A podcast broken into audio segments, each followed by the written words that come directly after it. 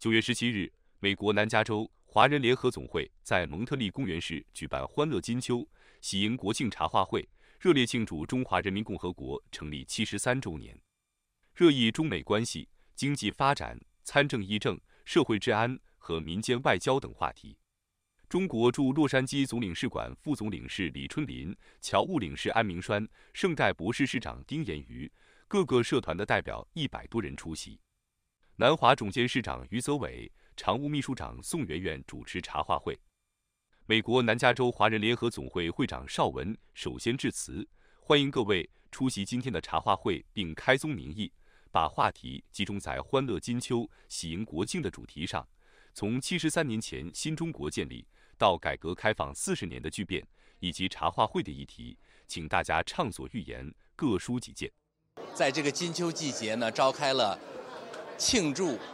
祖中华人民共和国成立七十三周年的茶话会。因为金秋季节呢是收获的季节，在这个时候呢，我们让我们的会员聚集在一起，大家畅谈祖国的发展，一共同来祝贺我们伟大的祖国七十三周岁的生日。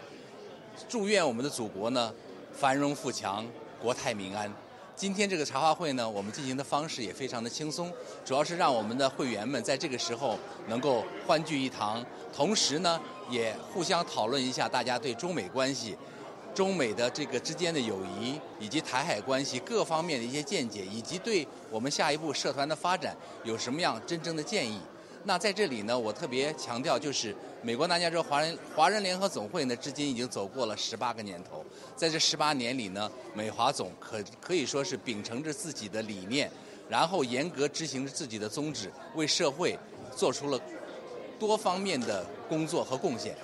李春林副总领事也上台致辞。我来洛杉矶旅歇后访问的第一个侨团就是南华总，对南华总印象深刻，也和大家结下友谊。